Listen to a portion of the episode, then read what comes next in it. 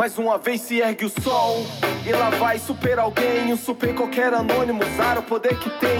Ônibus superlotado, carteira super vazia, vai buscar o suprimento para superar o dia.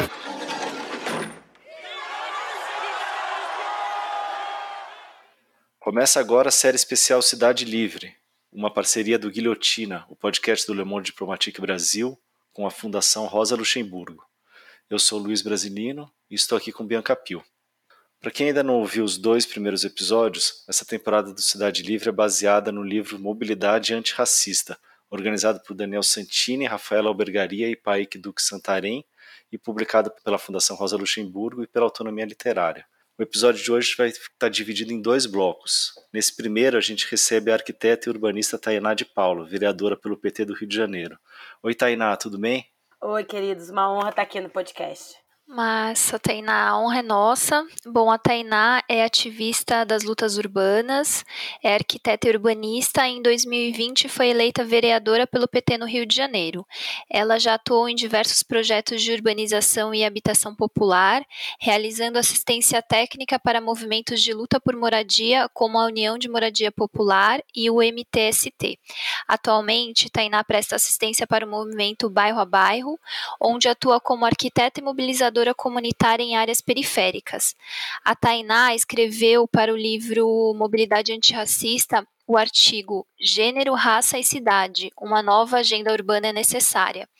E Tainá, a gente queria começar pedindo para você explicar como gênero, raça e classe se articulam para conformar as desigualdades territoriais urbanas nas cidades brasileiras.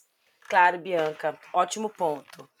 É, primeiro, para além da, da grande honra de estar aqui dividindo, trocando sobre a cidade, mais sobre as desigualdades urbanas com vocês, é um desafio enorme, muito num contexto de pós-pandemia, né? Quando eu fiz o artigo, nós ainda não estávamos entendendo tanto de pandemia, de Covid-19, principalmente de perspectiva futura de desigualdade, mas de cara o que a gente pode dizer é que a desigualdade urbana aumentou e muito a vulnerabilidade econômico-social, a ausência de postos de trabalho, a mudança do tipo de trabalho disponível, teletrabalho é uma realidade é, que, dá, que, na ampla maioria dos casos, ainda é, é mais injusto, mais difícil de ser alcançado, tendo em vista é, a desigualdade econômica, né, a dificuldade da gente conseguir acessar, ter acesso digital no Brasil ainda é uma realidade que precisa ser entendida e melhor estudada, mas o fato é que apenas 35% da população brasileira tem acesso irrestrito, universal à internet, né, com todos os pacotes de dados, com todas as possibilidades possíveis. Tendo feito essa introdução, eu acho que é muito é, dos desafios da desigualdade futura, é muito importante a gente avaliar os desafios do nosso passado. Né? A gente tem aí é, uma herança de cidades escravagistas forjadas num capitalismo do pós-abolição, que é extremamente desigual do ponto de vista de acesso é, à infraestrutura urbana, acesso a garantias de direitos urbanos e direitos civilizatórios básicos, água, moradia, mobilidade, uh, garantia de segurança pública, garantia de higiene. A gente passou pelo Covid-19 e a gente passou mais de um ano falando lave as mãos e fique em casa, e abrindo mão do debate que é, é quantos é, é, indivíduos brasileiros têm casa e entendendo com, é, como casa, né, como aquele abrigo completo, capaz de garantir saúde, tranquilidade é, na sua vida, uma casa que não vai cair, uma casa que não está na área de risco, uma casa que não vai inundar e uma casa que tem acesso e restrito a, restrito a saneamento básico, né? Uma água, uma, uma casa que tem acesso à água, água essa que você pode usar para tomar banho, para lavar as mãos, para fazer sua higiene. É, para além da desigualdade digital, para além da desigualdade econômica, né? Os, acho que na minha opinião os grandes desafios aí é, do século XXI no pós-pandemia, nós precisamos rever é, essa grande herança de desigualdade da pós-abolição, do pós-escravismo que está colocado na cidade. A dificuldade de acesso à água, a garantia de a, a dificuldade de garantia e acesso a transporte, e mobilidade, acessibilidade. A gente está falando de uma saúde pública ineficiente também pelas condições de moradia e urbanidade. Então, é, evidentemente, essa distância entre direitos construídos é, da cidade, direitos urbanos, e os direitos arrancados urbanos, eles vão perpassar por três elementos que se relacionam, que estão direta e indiretamente relacionados. O primeiro, sem dúvida alguma, a gente pode pontuar aqui é, como um, um, caráter econômico, onde está a nossa classe trabalhadora, formal e informal. É, é, é, importante observar também que as favelas, os loteamentos, os mucambos, os quilombos urbanos, é, é, todos os espaços de pobreza perpetuados na lógica, né, moldados na lógica da exclusão do capitalismo, eles bebem de uma discussão que é uh, aqueles moradores que não podem é, morar nas áreas infraestruturadas estão morando nas áreas de descarte urbano, nas áreas da periferia é, da cidade, entendendo periferia como também periferia do acesso, periferia de bem-estar social. É, esta periferia ela vai se consolidar também a partir dos marcadores de raça tendo em vista a herança escravista e pós-escravista mal sucedida. Né? A gente tem aí, não é segredo para ninguém, uma falsa abolição que estabelece uma massa trabalhadora, até então escravizada, até então sem salário formal, que vai ser responsável não só pela sua sobrevivência, seu alimento, seu abrigo, mas será arrancada dos espaços infraestruturados que estão organizados a partir da lógica da mais-valia urbana e a partir da lógica de acumulação urbana. Quem pode pagar mora bem, quem pode pagar tem acesso aos bens e serviços e equipamentos urbanos. Quem não pode pagar está fora dessa lógica. Veja, saindo da condição de escravo, não houve uh, e não há, até a presente data, nenhum processo de reparação histórica, social e econômica que reposicione, que recoloque essa massa trabalhadora pós-escravizada ou neo-escravizada, como eu gosto de falar, é, no trabalho formal e na, na, nas esferas sociais tradicionais. O que obriga a ampla maioria desses trabalhadores a morar como podem, a se locomover como podem, como conseguem, consolidando o que a gente chama de periferização, favelização das cidades. Num contexto que é preciso avaliar é, as dimensões de gênero, né? Eh, colocando aí o nosso terceiro elemento de relação de construção urbana, a gente vai perceber a dificuldade das mulheres uh, numa estrutura é, de cidade, numa estrutura urbana machista, as dificuldades colocadas para esta mulher conseguir sobreviver.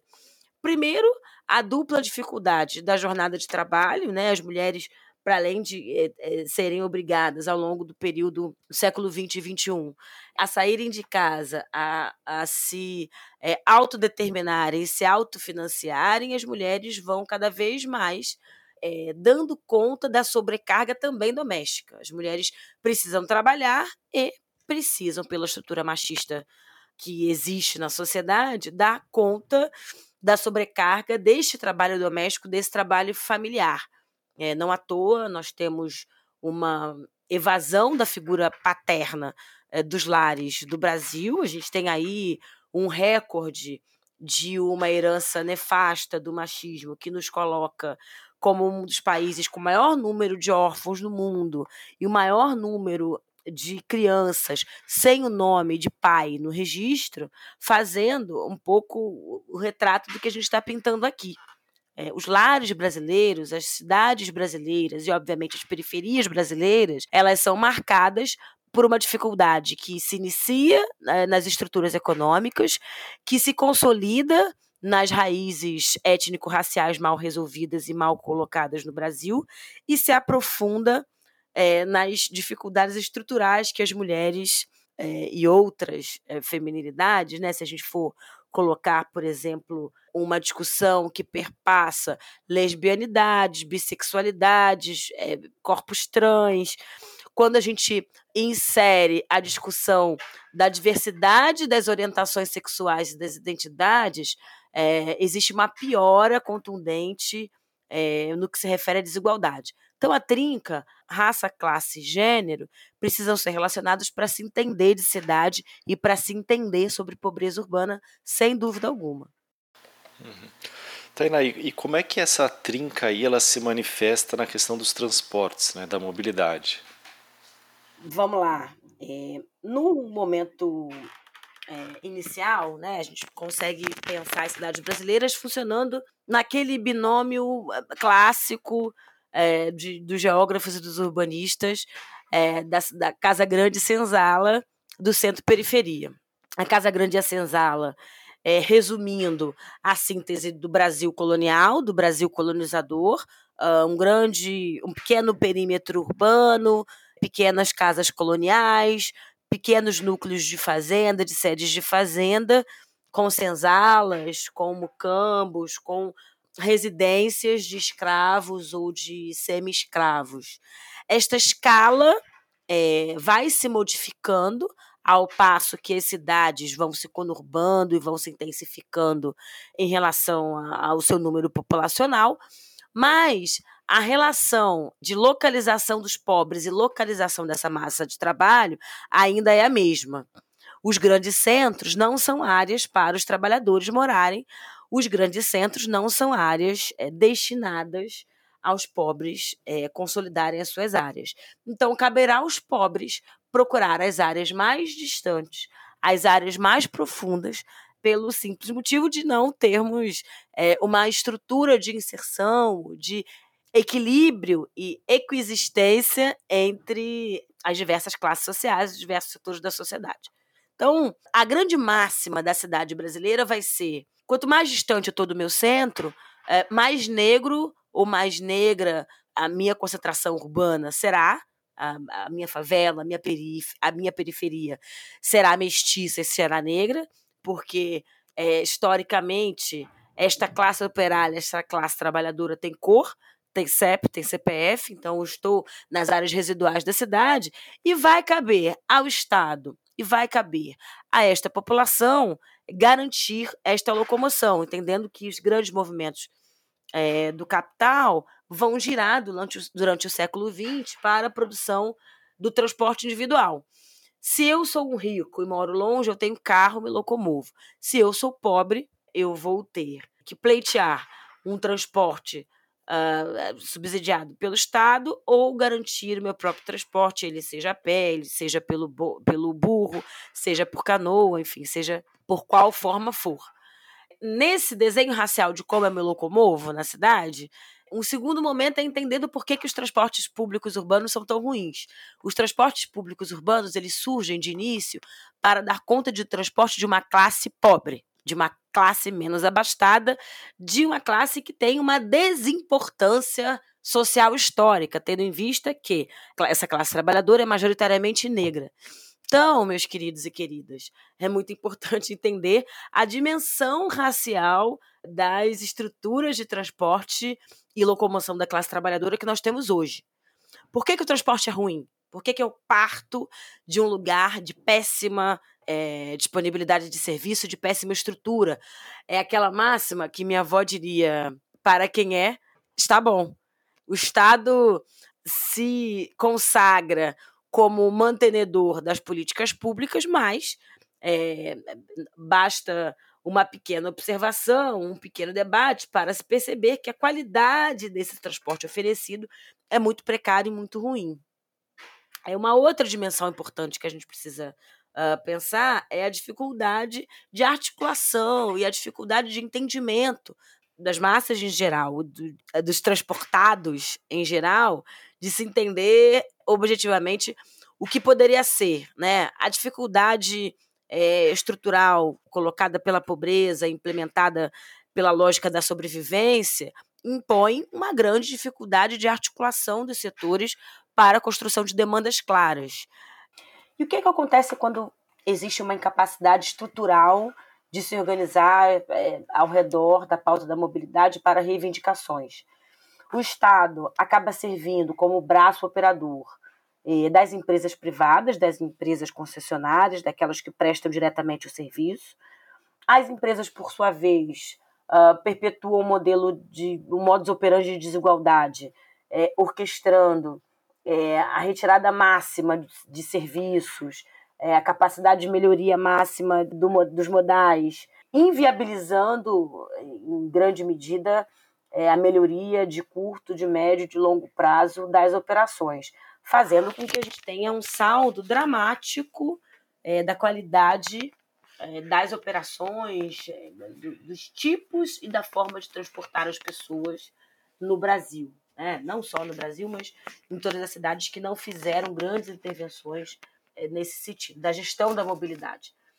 E o que está claro? O impacto da desigualdade afeta diretamente a forma dessa locomoção. Está dado que, por exemplo, mulheres negras têm uma maior dificuldade de acessar a cidade porque tem, para além do acesso à renda, né, sem dúvida alguma, um valor salarial, um valor de renda muito menor do que outros setores da sociedade, como homens brancos, como mulheres brancas, até mesmo do que homens negros, que ainda estão mais formalmente empregados do que mulheres negras.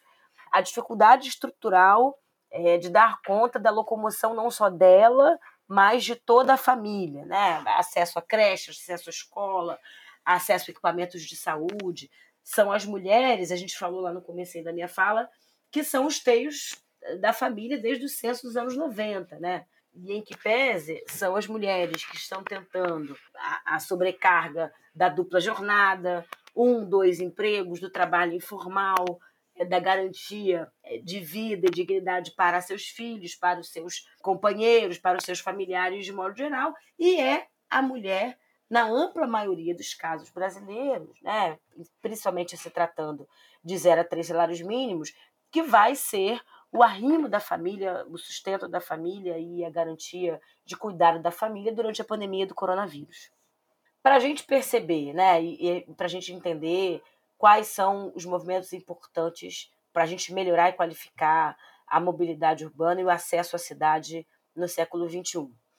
Entender que a gente tem é, um grande limitador intransponível, que é eliminar desigualdade social e econômica, não dá mais para fingir que a vulnerabilidade social está descolada do acesso à cidade.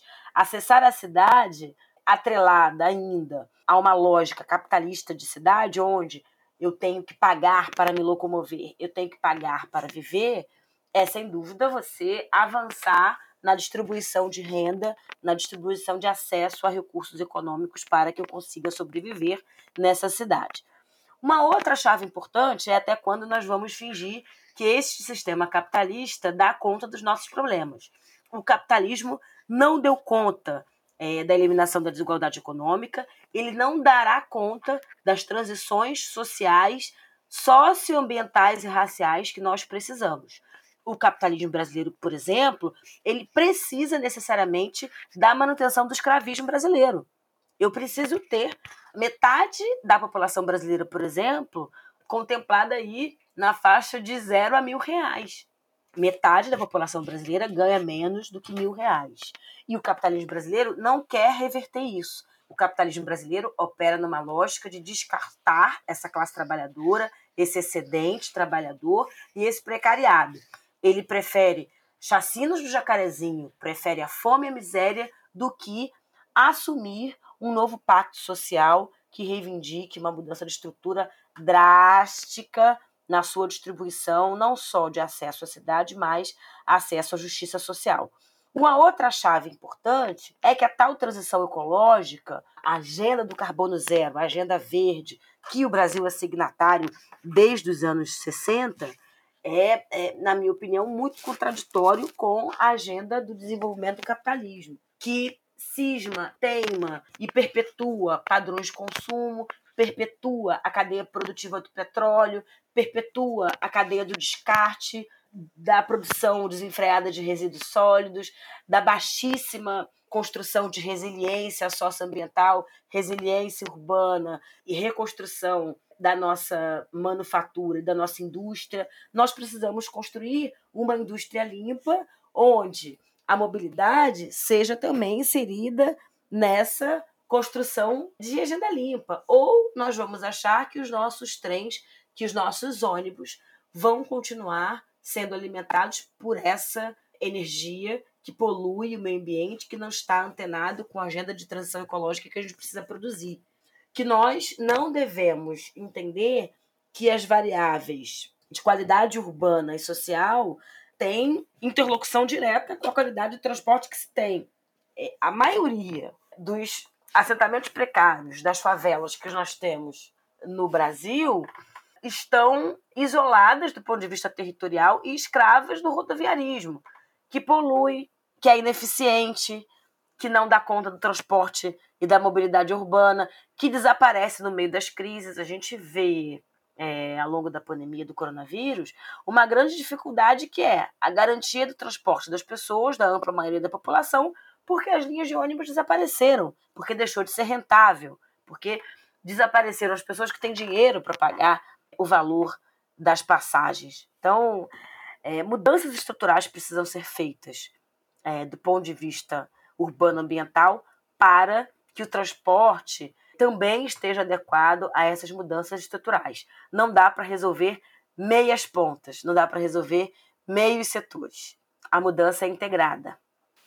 Certo, Tainá. E para finalizar, a gente queria trazer uma questão. No, no, seu artigo, você diz que o planejamento urbano atual é feito a partir da experiência daqueles que detêm o poder. É, qual é a importância de incorporar as especificidades de todos os grupos raciais e sociais e romper com esse planejamento hegemônico? E o que isso poderia representar para as cidades?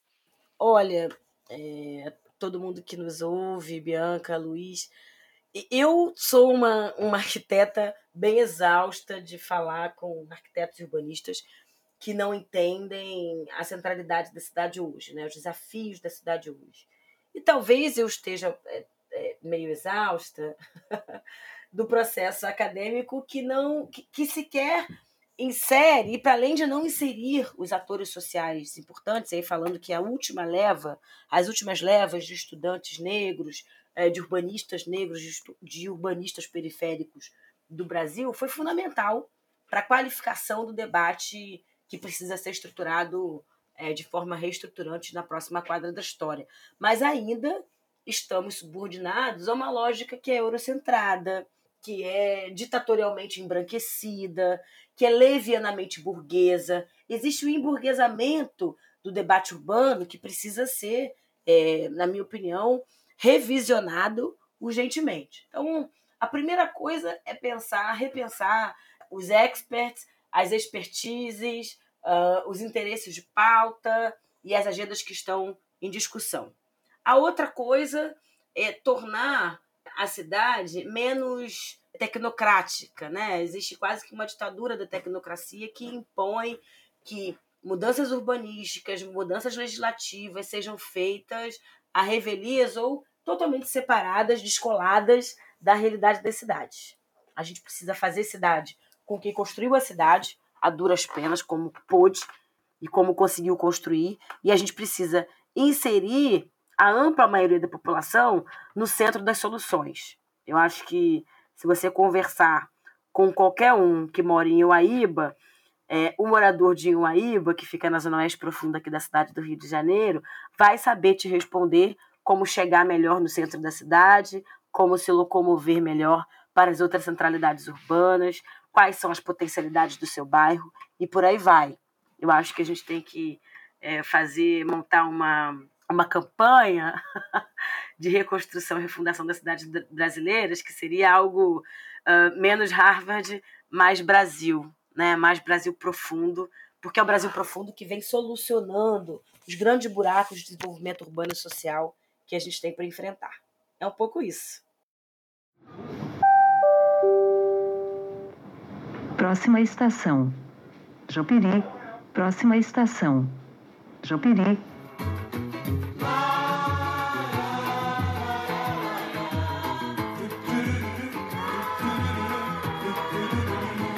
Recebemos a socióloga Marcele Decoté. Oi, Marcele, tudo bom? Oi, gente, tudo? E também a pesquisadora Monique Cruz. Oi, Monique, tudo bem? Oi, pessoal, tudo certo? Sejam bem-vindas aqui ao segundo bloco do terceiro episódio do Cidade Livre. Bom, a Marcele é doutoranda do programa de pós-graduação em Sociologia da Universidade Federal Fluminense, mestre em Políticas Públicas em Direitos Humanos e articuladora do Fórum de Juventudes do Rio de Janeiro e do Movimento Liberdade Ativa de Parada de Lucas.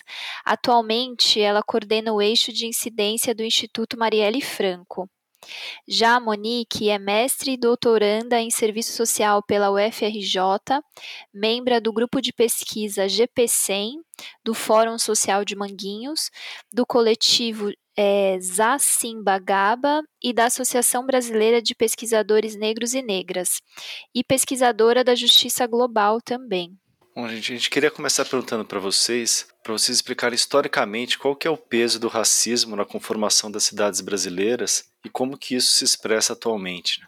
Bem, eu posso iniciar falando, e eu acho que é importante a gente pontuar que é, historicamente diversos pesquisadores, né, intelectuais negros, mas também movimentos, né, pessoas que que atuam né, na, na defesa da população negra no Brasil e também nos países em diáspora, defendem que o racismo, né, que a gente, quando a gente fala racismo, é o racismo estrutural, né, aquele racismo que está nas estruturas, que constitui, né, que está dentro das instituições que hoje regem né, a política brasileira, que hoje regem toda a conformidade social que a gente está inserido. Então, eh, se a gente chama o racismo de estrutural, né, quando a gente aponta que ele é estrutural, é que ele está presente né, em tudo. Né? Ele está presente na forma como a gente se socializa, ele está presente na forma como a gente acessa as cidades, como a gente acessa o transporte público, a mobilidade.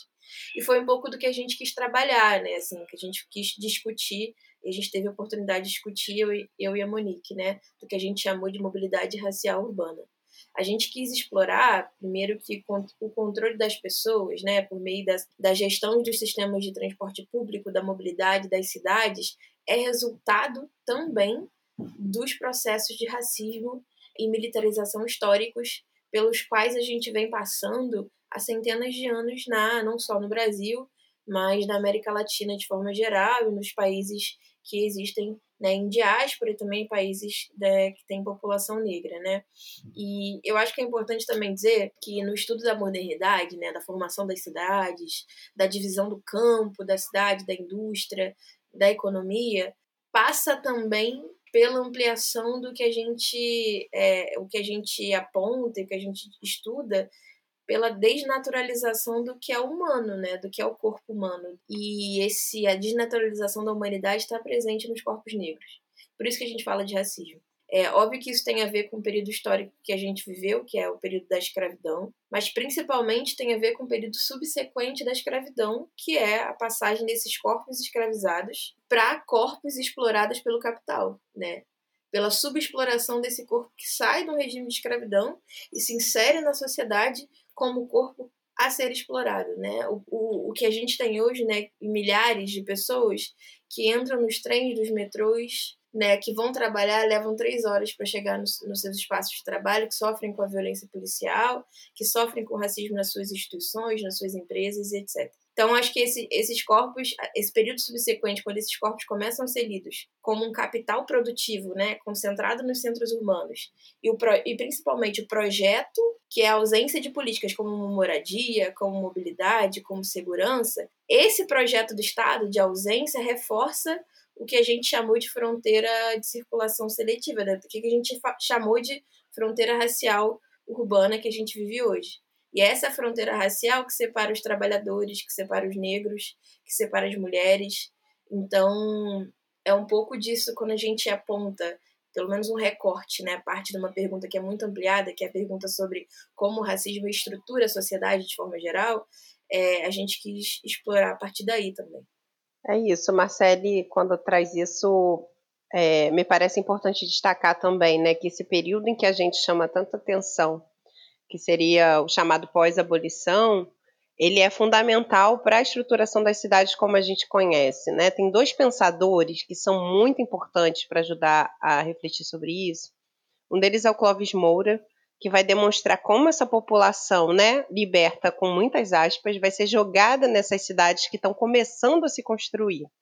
O outro é o próprio Milton Santos, né, que está sendo bastante celebrado aí nos últimos dias, que vai falar sobre a importância dessa formação socioespacial, de como essas cidades vão se constituir. Porque a gente está falando de um pós-abolição que não se resume à não reparação dessa população que trabalhou e foi explorada durante tanto tempo. Mas a gente está falando de um pós-abolição que não reparou e que criou diversos obstáculos, inclusive jurídicos, formais, de impedimento de desenvolvimento das populações negras. Então, isso implica diretamente em como a cidade se constitui, como o racismo estrutura a nossa vida. Porque se você não tem casa, você não tem o mínimo necessário da estabilidade da sua existência humana para acessar outras formas de desenvolvimento, né? Uhum. Bom, no artigo, é, vocês tratam da militarização não somente como um dispositivo de gestão da população, mas também como uma espécie de ideologia que alcança todas as dimensões da vida em sociedade. Qual que é o papel da militarização quando lida aí por essa chave? Eu posso começar um pouco falando sobre isso, porque a militarização, nesse processo, né, que tanto eu quanto o Marcelo compartilhamos, né, de pensar a cidade, de pensar o controle dos corpos, de pensar especialmente a juventude, né? A Marcela é uma articuladora do Fórum de Juventudes do Rio de Janeiro e eu compus o fórum durante muitos anos, né? Porque eu sou um pouco mais velha que a Marcela. É, isso é importante, né? É, então a gente vem olhando para essa, essas conjunturas, né? E para esse trato da população nesse lugar da mobilidade, né, desse controle dos corpos da mobilidade, quando a gente pensa a militarização, ela é fundamental quando olhada por essa chave que você está chamando a atenção, né? Porque a gente está olhando a militarização no senso comum como aumento do uso de armas, como aumento do tiroteio, de equipamentos bélicos pelo Estado. Mas a gente também amplia um pouco isso para olhar como essa perspectiva, né, de que existe um inimigo a ser eliminado, esse etos masculinista da guerra. Então você tem uma ideia de que esse sujeito outro, né, que me oferece perigo, precisa ser destruído. Então essa narrativa de um ódio que para gente, né, tanto para mim quanto Mar Marcele, a gente olha totalmente estruturada pelo racismo, que olha para esse outro sujeito, né, para esse sujeito negro, para essa mulher, para esse morador de favela, como um, um perigo, né?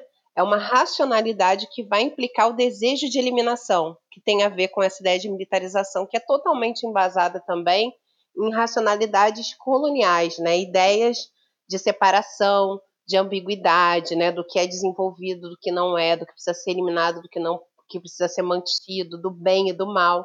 Então são ideias que vão nos, nos moldando né, a olhar esses processos e a, e a também legitimar de alguma maneira esse processo militarizado que a gente enxerga hoje como um Estado contra é, a sua população. Né? Então, é um pouco de olhar a militarização como uma racionalidade que vai se imprimir não só nos territórios, mas nas pessoas e nas políticas públicas. Então, para fechar um pouco desse raciocínio, vou dar um exemplo concreto. Né? A gente teve uma situação em 2016, em Manguinhos, em que um adolescente de 14 anos foi morto com quatro tiros de fuzil.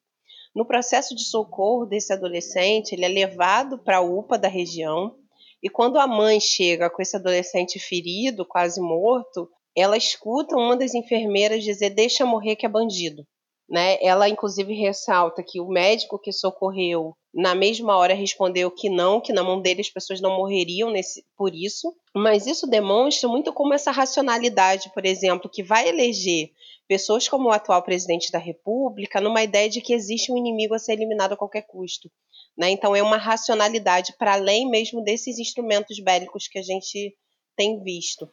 Super, Monique. E eu acho que só para complementar um pouco essa ideia, né, que a gente que a gente trabalha, defende e dialoga com outras, outras, outros pesquisadores, outras pessoas que estão atuando nesse tema, é isso, exatamente isso que a Monique pontuou, né? Acho que a militarização, a gente olha a militarização não no sentido figurado, né? E, e a Monique traz isso, né? Não no sentido figurado no, do que eu falo associado a instrumentos de guerra, armamentos, a, a questão bélica, mas como um dispositivo de gestão das populações, né? e, e, a gente falou muito isso no artigo, e, e acho que é o que a Monique reforçou aqui, é de que é como é uma espécie de fenômeno cultural que hoje ultrapassa, ultrapassa até a ação fisicamente violenta do Estado né, e de outras organizações dos territórios periferia e favela. Um dos exemplos, e até que a Monique trouxe, mas tem um que a gente também fala muito, é que foi na época da ocupação militar, que a gente teve, teve ocupação militar associada aos mega-eventos, teve uma ocupação militar na, no governo Dilma, na favela né, da Maré, né, no Complexo da Maré. E eu lembro, né, e uma coisa que a gente trabalhou, de que as adolescentes, as crianças que estavam naquele território, né, é, depois da, da, da, saída do exército, né, ou até durante a, a, permanência do exército, com toda, todo o aparato, não só bélico, né, de você ter um tanque na sua porta da sua casa, mas você ter panfletos espalhados na favela com tirinhas, né, associadas a, por exemplo, a turma da Mônica de traje militar, ou outros tipos de material, né, que mudam um pouco a forma como essa, essa comunidade se socializa, né, a forma até no, na, no linguajar, no traje. E muitas daquelas crianças e adolescentes que viveram o período né, da ocupação militar do Complexo da Maré saíram dali, né, eu, eu lembro disso, acho que Monique também, né, muitas mães falando que aqueles filhos, né, eles olhavam para aqueles, para aqueles jovens também que estavam fardados, né, militares, ocupando seu território de forma bélica, de forma violenta, olhavam e falavam assim, mãe, eu quero ser, é, eu quero ser isso quando eu crescer.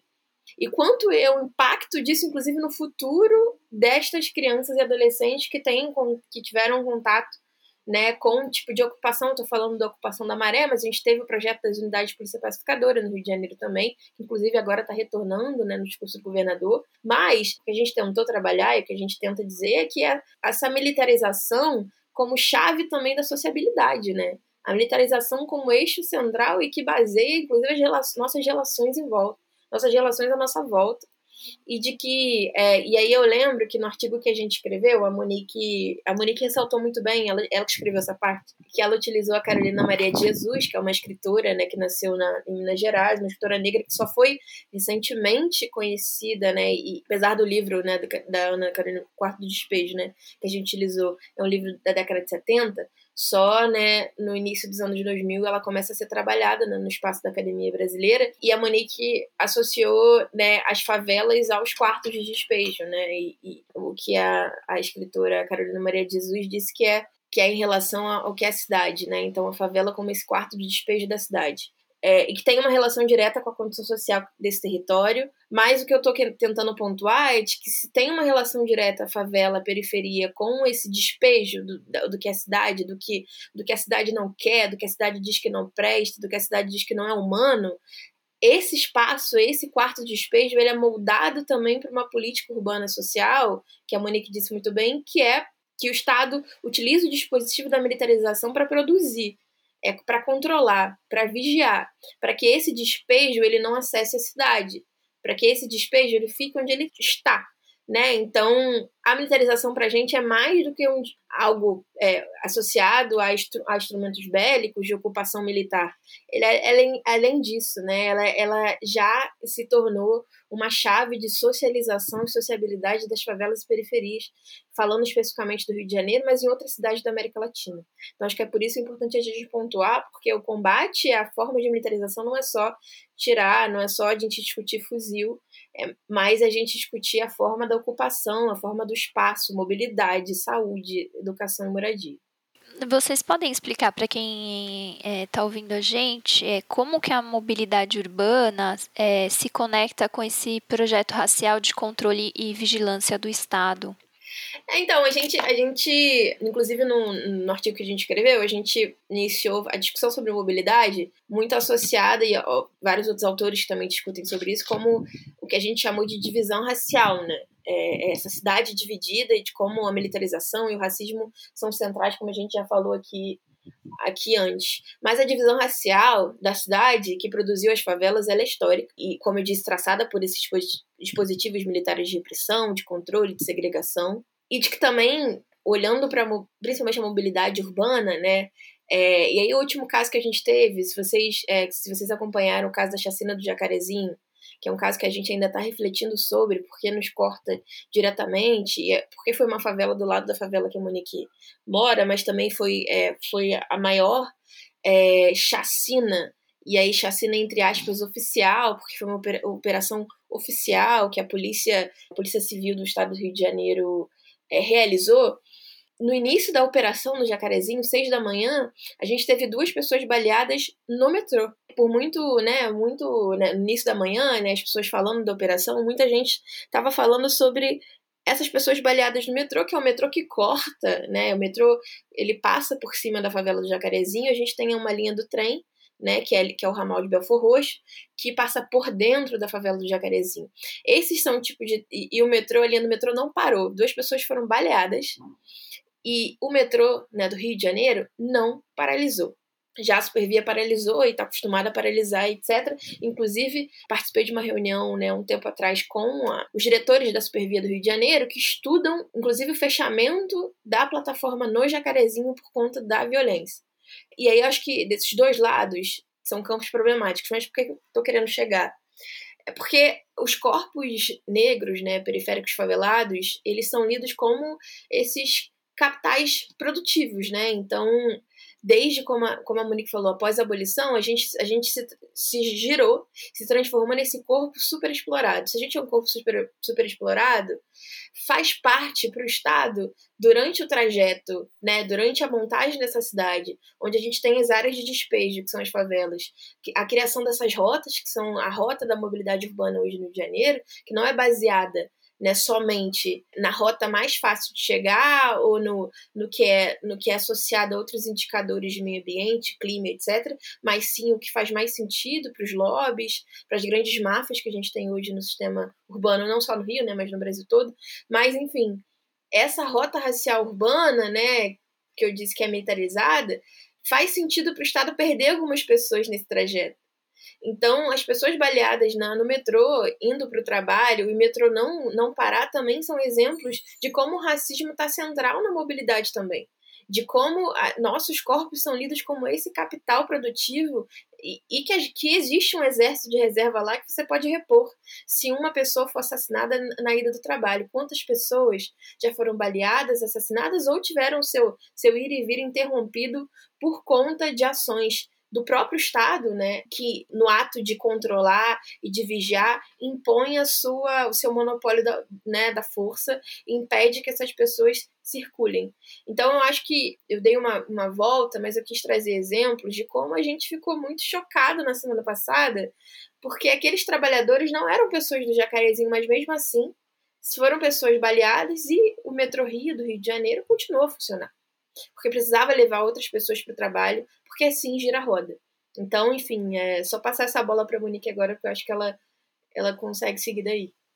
Não, total. E pensar sobre como as cidades se constituem é também pensar essa rota do trabalho, né? Onde é que estão as pessoas empobrecidas, vulnerabilizadas, né? Não à toa majoritariamente negras, que é justamente essa população que eu falava antes, às vezes fica um pouco repetitivo, mas é uma história que nos foi tirada, né? A gente não olha para a nossa história do Brasil assim, é, de pensar que essa população que está nesses lugares, né, dessa rota racial que a Marcele fala, é a população que foi desconsiderada para o trabalho livre no pós-abolição.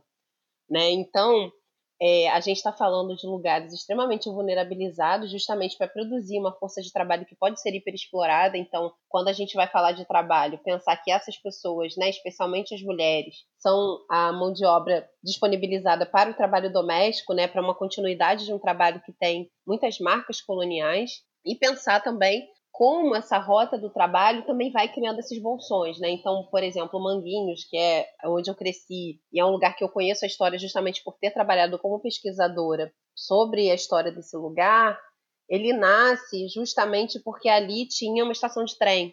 Então, primeiro vem a estação de trem, e a partir dessa estação de trem se constituem várias, várias, várias favelas no seu entorno. Depois a gente pode identificar também que mais ou menos nessa mesma época se cria ali o Castelo da Fiocruz, né, que sempre foi voltado para pesquisa científica, que também vai produzir, vai necessitar de mão de obra, de força de trabalho, né? A própria Avenida Brasil, quando ela surge, também ela vai promover esse lugar de trabalhadores não só para sua construção, mas também para a circulação na cidade. Então a gente tem uma cidade racialmente organizada, uma cidade que tem essa rota, né? Por isso essa rota racial do trabalho, e a gente tem a constituição da precariedade como um elemento formador também dessa cidade, né? Porque pensar, eu cresci, né, como o Marcelo falou, e eu também falei várias vezes, cresci num lugar extremamente central, Manguinhos fica a 15 minutos do centro da cidade, com uma série de possibilidades de transporte, mas a minha grande parte da minha família está na Baixada. Então, por exemplo, eu sei que para ir para Belfor Roxo eu não posso ir no sábado depois das quatro da tarde, porque o último trem vai às quatro da tarde, né? Então, pensar também essa mobilidade racialmente organizada, em cidades racialmente organizadas voltadas para o trabalho, para o fornecimento dessa força de trabalho é, nos lugares construídos para serem lugares abastados né, na cidade. Então, não é possível falar de cidade sem pensar nessa rota racial e sem pensar no trabalho como um elemento fundamental. E a superexploração, né? Certo. Bom, no artigo vocês usam um conceito que é o checkpoint aplicado à mobilidade urbana do Rio de Janeiro.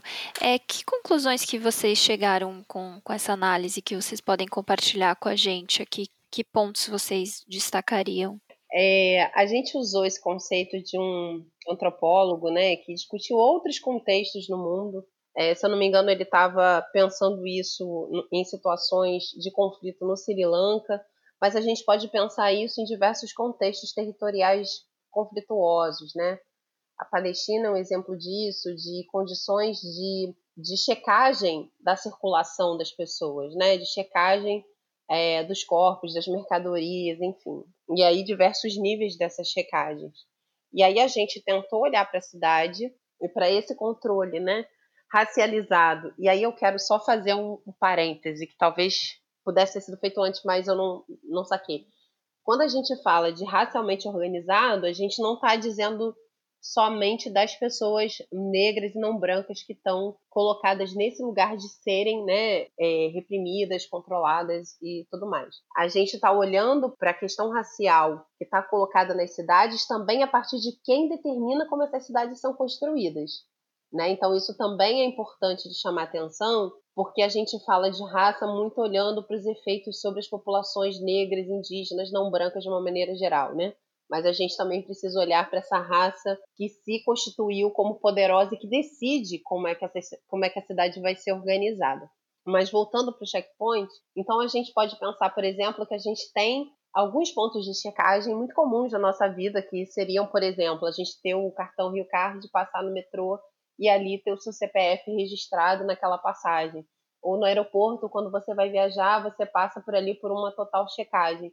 E a gente tentou também usar um pouco esse conceito para dar uma ampliada, para pensar quais são os tipos de checagem e os pontos de checagem que a gente pode identificar. E aí aparece muito né, esse controle que está ligado exatamente à mobilidade. Né? Então, um exemplo, assim, a gente quando conversou para escrever esse artigo, a gente pensou muito na questão da ida dos jovens à praia. Né? A ida dos jovens, especialmente da Zona Norte, porque na Zona Norte a gente tinha, ainda tem algumas poucas linhas de ônibus que levam direto para a Zona Sul, então basicamente Copacabana, Leblon. Então é pensar como é que, por exemplo, o controle policial, as blitzes policiais, mas também esse próprio corpo como um ponto de checagem. Porque assim que o ônibus sai do Jacarezinho, chega em Copacabana, esse corpo desse jovem do Jacarezinho na praia, ele em si já é um ponto de checagem, né? ele já vai ser esse ponto de checagem. Então era um pouco de pensar isso, como é que os, esses pontos de controle também estão espalhados pelo território da cidade, pelos muitos territórios, para também garantir esse controle racial dessa circulação das populações negras, especialmente. Super, Monique. É, eu acho que assim, é, é, acho que a Monique já, já avançou bastante, né, no, porquê que a gente escolheu utilizar esse conceito nesse artigo especificamente, que é um conceito que dá para ser, enfim, a gente tentou fazer uma releitura e, e principalmente olhar para a realidade que a gente estava estudando, que era a realidade das periferias das favelas do Rio, né, para tentar principalmente aplicar, e eu acho que isso é uma última coisa que a Monique falou, é muito essencial, né, que é de como esse checkpoint que para esse autor, né, ele olhou é, barreiras físicas mesmo, e a gente também avançou um pouco na barreira física, no, associada a, como a gente já falou antes, anteriormente, a gestão, de, na, a gestão do controle de pessoas e populações, é, mas também como esse, é, é o corpo negro, né, ele é por si só um checkpoint, né, quando gente, dentro inserido de uma sociedade racista, né, e de como o corpo palestino é um checkpoint inserido no contexto da região do Oriente Médio, como, né, é, a gente tem outros povos e populações que também são lidos como checkpoints, como o ponto da checagem e de que, é, por si só, você carrega um signo que é a barreira da sua circulação do seu direito à cidade, do seu direito a, a, acessar e que é muito subjetivo também, né? O racismo ele é subjetivo, ele afeta o nosso, o nosso interno, o nosso psicológico e ele é cultural. Então, eu acho que isso que a, o que a, Monique trouxe, é o que a gente tentou trabalhar, é como essa fronteira racial da cidade, que é muito delimitada quando você fala favela, morro e asfalto, onde, onde a população negra, acho que uma coisa que a Monique falou de quem é o responsável, né? De qual é essa raça responsável, qual é essa população que construiu, inclusive racializou, porque as nossas relações historicamente não eram racializadas, existe um, um, um período na história onde se inicia, mas que para essas pessoas também, né, para as pessoas não negras que moram em territórios negros, elas também são lidas, elas também são, esse corpo também vai ser racializado por subsequência, assim. Então, se você, a gente tem muita migração na história do Rio de Janeiro, como outras cidades do país, onde pessoas, né, que vieram do norte, do nordeste, e que se alocam né, nas regiões favela e periferia, e começam também a serem, né, começam a sofrer as consequências, a passarem pelos checkpoints, né, por essas barreiras na cidade, enfim, e a dificuldade de ter acesso à, à, à, política, né, ao projeto, porque o projeto do Estado é outro. Mas eu acho que só é isso, assim, só para complementar o que a Monique trouxe, assim, é difícil. A gente tentou utilizar o checkpoint para discutir a cidade, mas a gente chegou num limite que o checkpoint são os nossos portos, né? Uhum. Gente, é isso. Muito obrigado. Achei muito legal a conversa, como a partir da a leitura de vocês, como a partir da análise da mobilidade, da militarização, a gente pode ter uma compreensão da cidade como um todo, né? Nada, eu que agradeço o convite de estar aqui com a minha referência, que é Monique. E acho que para reforçar, a gente tentou, o que a gente está tentando, né? E que eu acho que esse livro e todas as referências que a gente traz e tem, é de que não dá para a gente discutir mobilidade separada do contexto, né? racial, social e a formação desse país. Assim. Então, é, é, cada vez mais a gente precisa ampliar, ampliar nossas referências, nossos horizontes e discutir realmente o centro, é a raiz desse problema, que é um problema histórico, né? Enfim. Não é isso, eu quero agradecer também muito essa possibilidade, inclusive de matar a saudade da Marcele, que a gente não se vê já tem um tempo, né? Graças a essa pandemia.